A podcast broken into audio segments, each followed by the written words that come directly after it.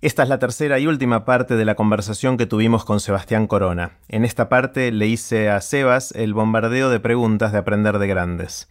Puse los links relevantes en aprenderdegrandes.com barra Sebas. Sebas, quiero hacerte algunas preguntas cortitas. Dale. Eh, vos tomate el tiempo que quieras. Ya me respondiste una hace un rato, pero la, la primera eh, me intriga mucho que me vas a responder. Es la del viaje en el tiempo. Este es un amigo tuyo que inventó la máquina del tiempo y te va a regalar un viaje ida y vuelta a algún lugar y una fecha que vos decidas. Vas, volvés y después sigue tu vida normal. Un solo viaje. ¿Irías al pasado o al futuro? Yo iría al futuro, pero re al futuro. Estuve pensando, porque la otra vez leí que eh, yo quiero ir a la Actómeda, que es cuando se unan la Vía Láctea y Andrómeda. Ajá, dentro de 4 mil millones de años. Exactamente, y lo peor es que esta gente no va a saber, porque todo el resto de las galaxias van a estar tan separadas que no va a llegar ninguna información y estos giles van a creer que esa galaxia es todo el universo. Así que yo me, me pareció lo más desesperante que leí en mi vida. Me tomaría la máquina del tiempo para ir a avisarle, che, miren que no son, que hay miles de millones de galaxias. Lo cual también te hace pensar de, de si en nuestro universo no hay un montón de información que no nos está llegando, por ahí es algo mucho más grande de lo que sabemos, pero, pero este, eso, Pero no entiendo, ¿irías a, a- a conversar con los terrícolas de esa época? O No, no, no, porque de los- no, se dice, si surge alguna civilización, nosotros Ah. estaríamos extinguidísimos, surge alguna civilización inteligente, van a creer, descubren la, la- la relatividad y todo, pero van a creer que son todo el universo de su galaxia. Les quiero ir a avisar. Que no. Me pareció muy desesperante. Está buenísimo. ¿En qué cambiaste de opinión recientemente? ¿Qué pensabas de alguna manera y ahora te diste vuelta? Algunas cosas ya mencionaste sobre la planificación, sobre cómo encarar la muerte. ¿Qué más? Sí, mira, más que un cambio de, de opinión, te diría que un cambio de, de- de perspectiva y hasta te diría cambio de paradigma, si no odiara esa palabra de mierda, que es haber leído a Harari, que yo sé que por, haber escuchado algún podcast que vos también sos fan, Sí, a full. este, porque yo que, que siempre fui así racionalista y, y, y anti-pensamiento religioso, pensamiento mágico o- o simbólico, como lo quieras llamar, y a su vez sabiendo que al mismo tiempo que todos somos irracionales y que las decisiones son irracionales y todo eso, como que había un ruido ahí que no, no- no podía resolver bien. Y como que leer a Harari me puso en mi lugar, no, no es que ahora tengo más respeto por el pensamiento religioso, sino que tengo menos respeto por, por mi propio pensamiento racionalista y de cómo también me hizo pensar mucho en el cuaderno, porque el, el- como Harari te demuestra cómo vivimos en una religión humanista, y cuando él empieza a explicar cuáles son los puntos de esa religión laica, pero religión al fin humanista, donde la vida humana es sagrada, dice vos mismo, qué sé yo, y yo ve- veía bien, iba viendo cuáles eran los puntos de esa, de esa religión humanista, y yo decía, el cuaderno es un canto a eso, es un canto a los valores humanistas. Todo el mensaje que transmite es cómo habría sido un cuaderno escrito en la Edad Media. Sería ganar el cielo, salvar tu alma, seguir los, los, los diez mandamientos. Y el cuaderno insiste, machaca todo el tiempo en sé vos mismo, eh, escucha tu corazón, haz lo que sentís. No, no te olvides de mí, acordate de mí, pero no me dé mucha bola porque lo que importa es lo que vos realmente quieras y como el cuaderno de alguna manera es un, es un resume, con- condensa esos valores que no sé, también ahora leyendo a Harari, no sé cuánto tiempo más, más van a durar. Este, como, como quizás algún historiador del futuro cuando dice en el, en el siglo XXI, cuando todavía reinaba el humanismo, miren, y puede, poner el cuaderno El como ejem- ejemplo. como un de- ejemplo, es como un salmo de esa, de esa religión. ¿no? Totalmente, totalmente. Eh, Harari es Yuval Harari, que hay tres libros que publicó que fueron bestseller en, en todo el mundo. Le cuento a la gente que no, no sepa quién es. Eh, le- ¿Fue alguno en, en particular? De lo, ¿Fue Homo sapiens? ¿Fue Homo Deus? Sa- sapiens se llama Sapiens. Sapiens y Homo Deus para mí son una unidad, así Sí. que no, no- no Bueno, ahora será el tercero que se llama leí. 21 lecciones para el siglo XXI, que lo estoy terminando ahora y está buenísimo también. En- esencialmente, Sapiens es la historia de la humanidad, Homo Deus es una especulación sobre hacia dónde vamos en el largo plazo. y 21 eh, lecciones o enseñanzas, no sé cómo lo tradujeron para el siglo XXI, eh, de alguna manera se fijan en el futuro del más corto plazo, es lo que está por pasar ahora, lo que está pasando ahora ya, eh, y con eso creo que concluye la saga porque tiene todos los horizontes temporales.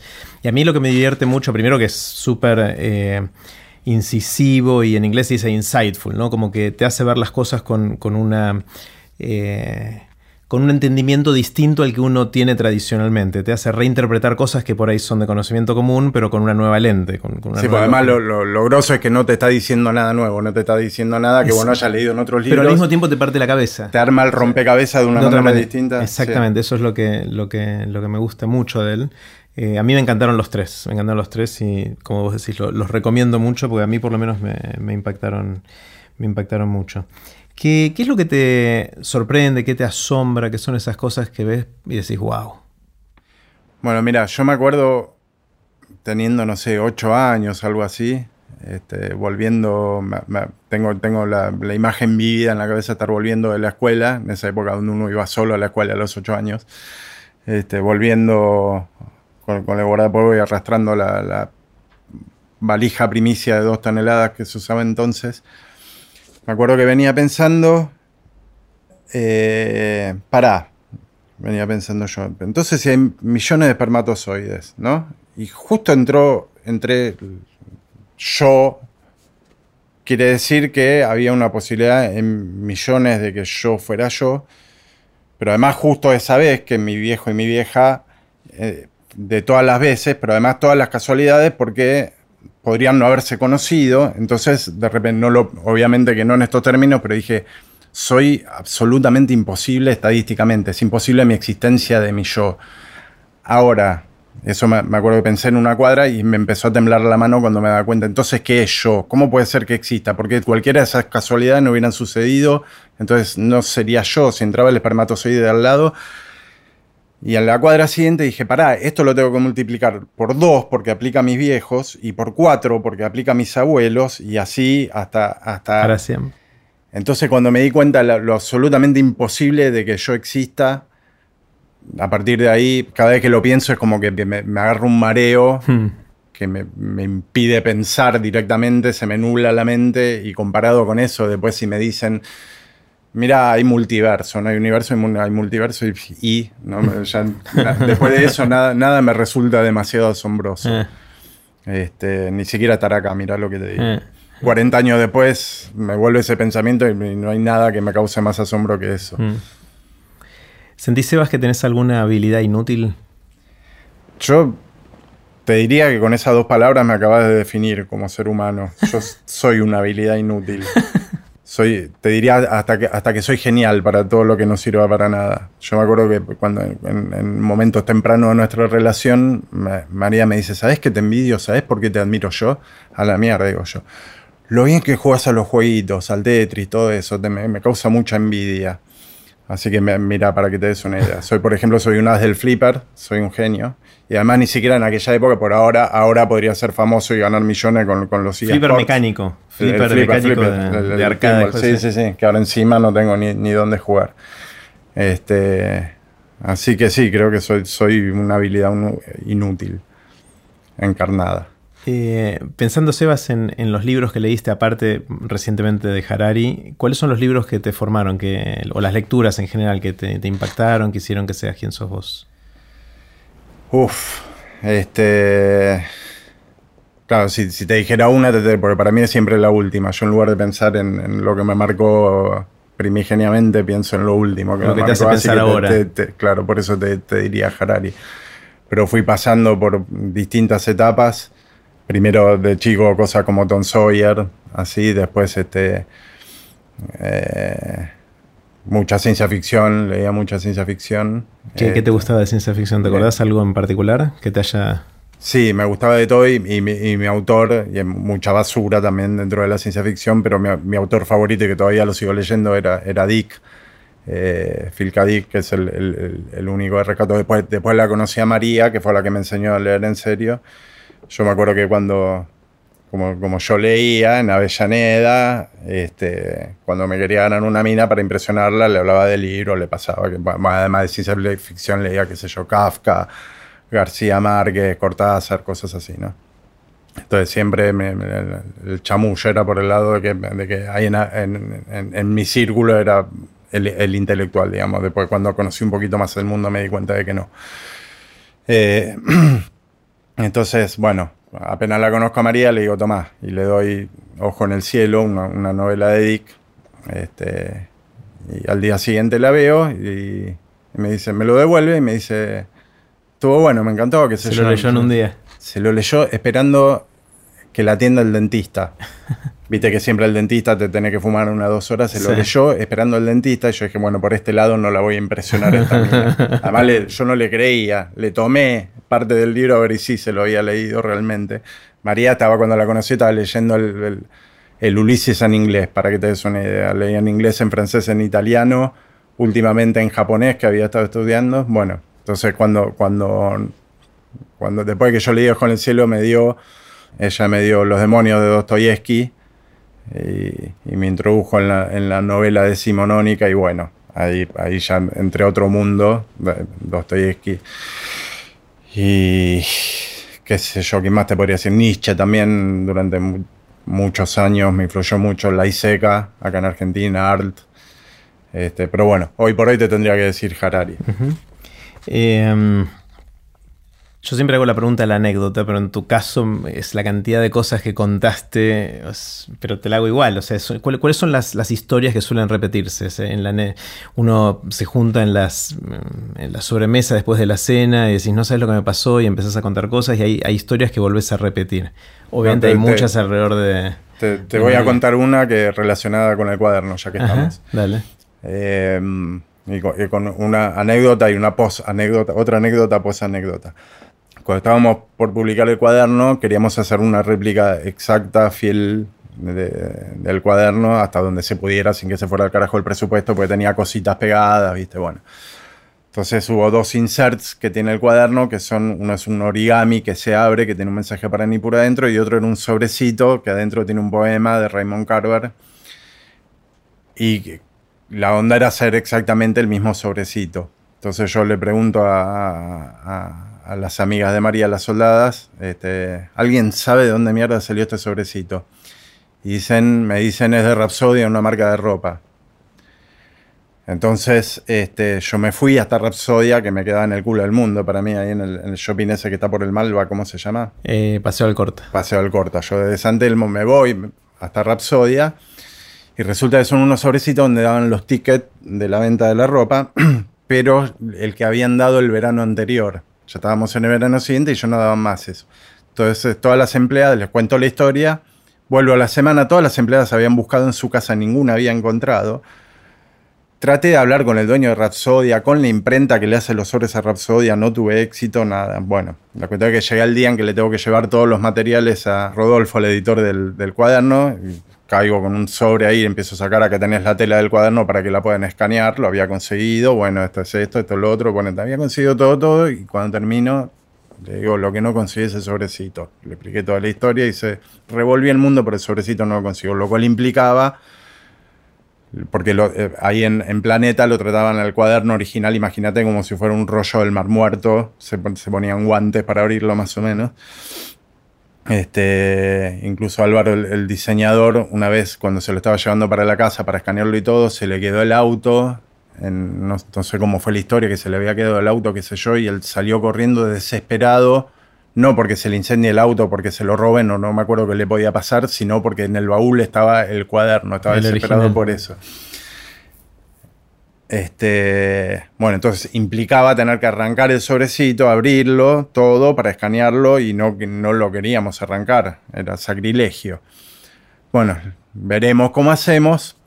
Rodolfo se va a la casa, abre la puerta y en la, una mesa, mesita que hay al lado de la entrada de la puerta, ve ese sobrecito arriba de la mesa, porque la mujer el verano anterior no solamente se había comprado algo en Rapsodia, sino que ese mismo día había encontrado el sobre en un cajón y por alguna razón lo había dejado en la mesita al lado de la entrada. O sea que el tipo abrió la puerta y ahí estaba el sobrecito.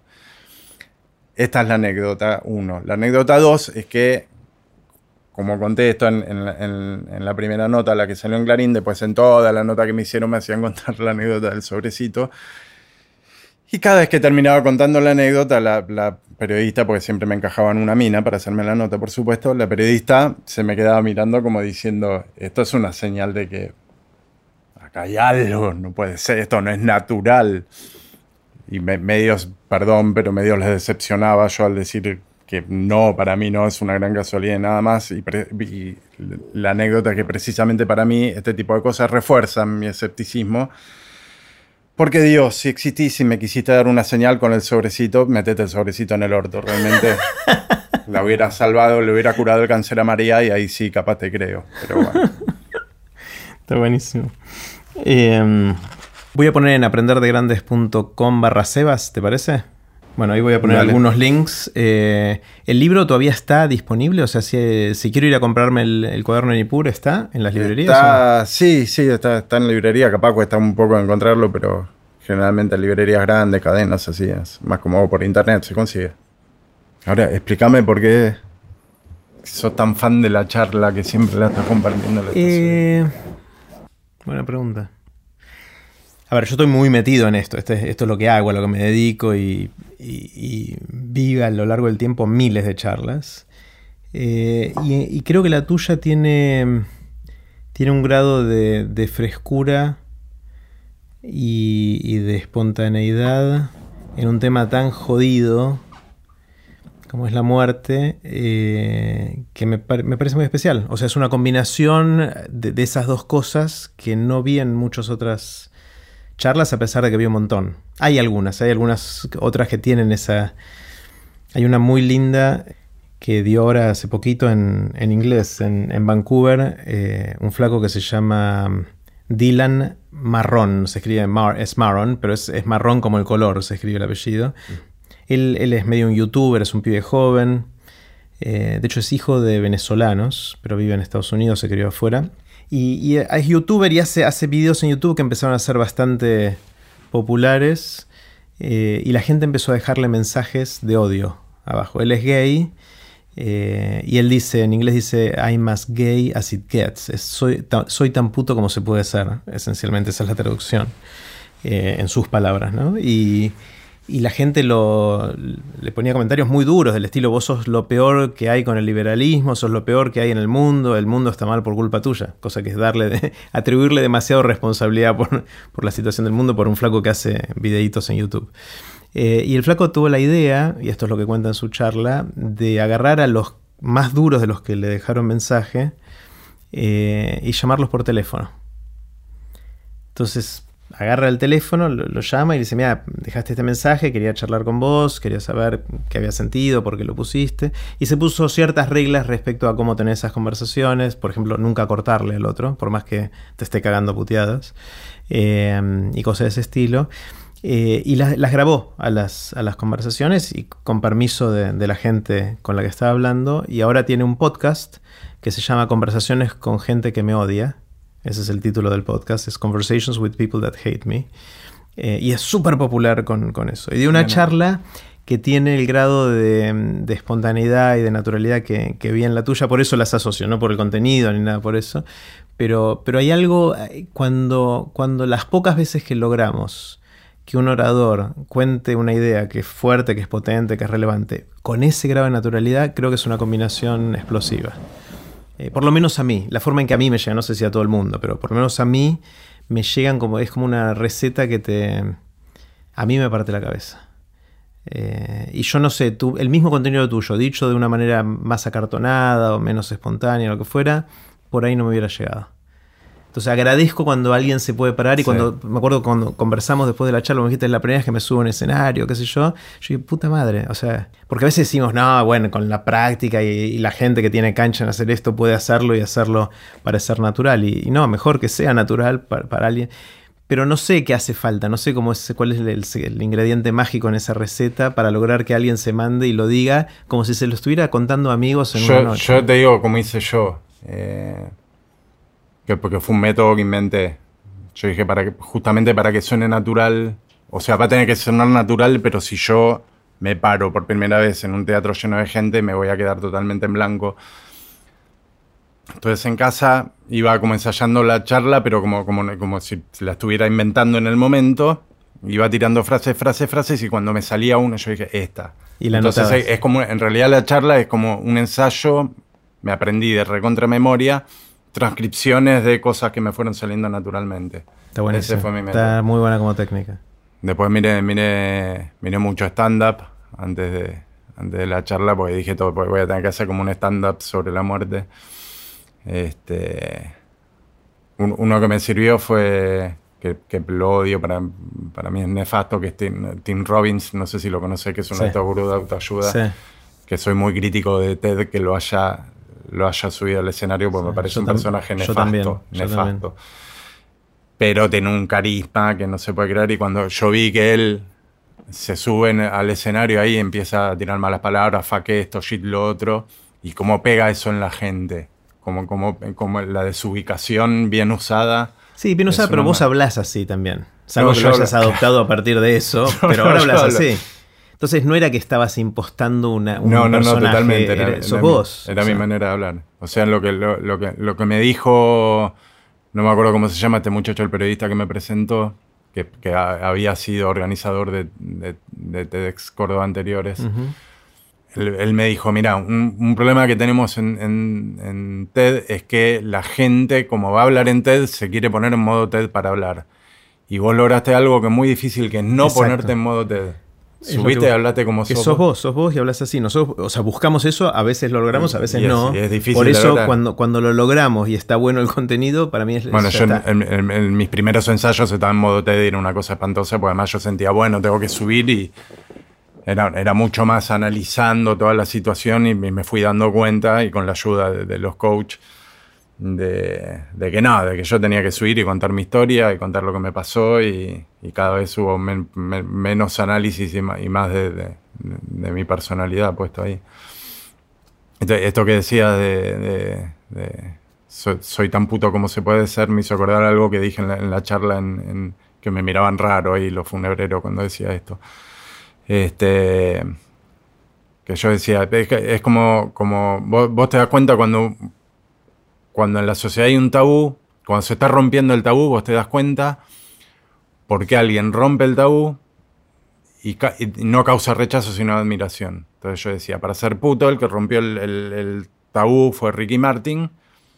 Y te, o hubo Fernando otro- Peña. o- Hubo, sí. hubo otros antes que salieron, que salieron del closet, pero fue como polémico. En cambio, cuando Ricky Martin salió del closet y lo que logró fue admiración y aplauso por la valentía de todo eso, ahí es cuando te das cuenta que se está... Entonces yo digo que eh, Marí, en- por- de casualidad, Marí terminó siendo, por lo menos en nuestro país, siendo a, a la muerte lo que Ricky Martin fue a ser puto. Mira, Eh, eso eso fue lo que decía, porque justamente en- en- a lo mejor unos años antes habría, habría causado mucha incomodidad que, que estuviera contando así las cosas van y como pará, tener un poco de decoro, ¿no? no y, y justamente todo lo contrario, todo lo que cosechó fue algún, alguna que otra salta mal, siempre va a sí. Siempre pasa. Pero este por eso cre- creo que eso fue lo que lo, lo- lo que hizo que María tuvo, tuviera tanta repercusión. No, y es, es, eh, vos me preguntabas por qué la, la comparto, es porque me da ganas. O sea, el, el- ese es el... eh, todo lo que te dije hasta recién es como un análisis intelectual de por qué me da ganas, pero me da ganas, no sé. Sí. Sea, ahora trato de pensar por qué, creo que es por esta combinación que te digo, pero, pero simplemente que me da, me da ganas. O sea, no es la única charla que comparto, comparto un montón de charlas, pero tampoco son todas las charlas, son las que, las que me Sí. llegan de alguna manera. Y qué más pensé para la charla, para que me saliera así como me salió. Gente que conocí, tuve un profesor de griego, este, que era, imagínate aprender griego en, en facultad de filosofía y poder terminar llorando de la risa. Oscar Conde, que es un tipo, es un grosso en, en el, no sé qué, de la, Argentina, la Academia Argentina del Lunfardo, escribió varios libros y también era un tipo totalmente desubicadísimo. Eh, Ricky también, eh, mi amigo, que era, era un, un rompedor de tabús. Este, una vez va a Match Music, le hacen una nota. Y 10 minutos de nota porque salía el nuevo disco, qué sé yo. Y dice, bueno, Ricky, muchas gracias por haber venido, qué sé yo. Y, y le dice, para, hijo de puta, me cobraste 500 pesos y me vas a hacer una nota de 10 minutos, sos un hijo de mil puta, le dice. No podés decir algo así en una nota, pues se supone que a vos te están llevando porque te lo mereces por tu, por tu valor artístico y que, la, o sea, es una pérdida para los dos lados total que Claro. revelar que en Que realidad es, una, es transacción económica y eso, eso sería una pérdida de, de prestigio. Ahora, justamente eso le dio una legitimidad, ser el único capaz de agarrar y decir eso al aire, que nadie más lo diría. Claro, lo puso en ese lugar. Este, por eso yo, yo pensé, eh, dije, voy, voy a hablar sobre la muerte, voy a putear, voy a decir guarangadas. No, para, para mí fue un honor. Creo que soy el primero en haber usado el, verbo garchar en, en el círculo rojo de Es TED. muy probable, es muy probable. Eh, después, bueno, yo me sentía muy, muy, muy este, osado por empezar la charla diciendo que me iba a poner en pelotas. Hasta que después vi una charla de uno que se pone efectivamente Claro, en entonces ahí ya no... Yo dije, no, no fue, no fue para tanto lo mío ahí. Pero bueno, si, si, este, algún día se hace el, el análisis etimológico, la, la historia etimológica del verbo garchar, este, al- Vas a estar ahí, algún lingüista del futuro este, puede decir fue por primera vez usado en TED en, en la charla de Sebastián Corona. Bueno, voy a poner el link a, a tu charla en, en TDX Córdoba. ¿Alguna Dale. otra cosa que quiera, algún lugar donde la gente pueda verte o seguirte o contactarte? Sí, no, al, al Facebook del cuaderno, que es eh, barra el cuaderno de Nipur. Este, ahí puede- pueden contactar, pueden ver las notas que hay, todo, está todo ahí. Sebas, gracias. Me No. encantó charlar con vos. Gracias a vos. Ahora sí, así terminó la conversación que tuvimos con Sebastián Corona. Espero que les haya gustado, tanto como a mí. Recuerden que pueden suscribirse para no perderse ningún episodio de Aprender de Grandes en aprenderdegrandes.com. Los espero en el próximo episodio de Aprender de Grandes, cuando les cuente lo que aprendo en mis intentos por seguir aprendiendo durante toda la vida y en las conversaciones que tengo con gente que admiro. Chau.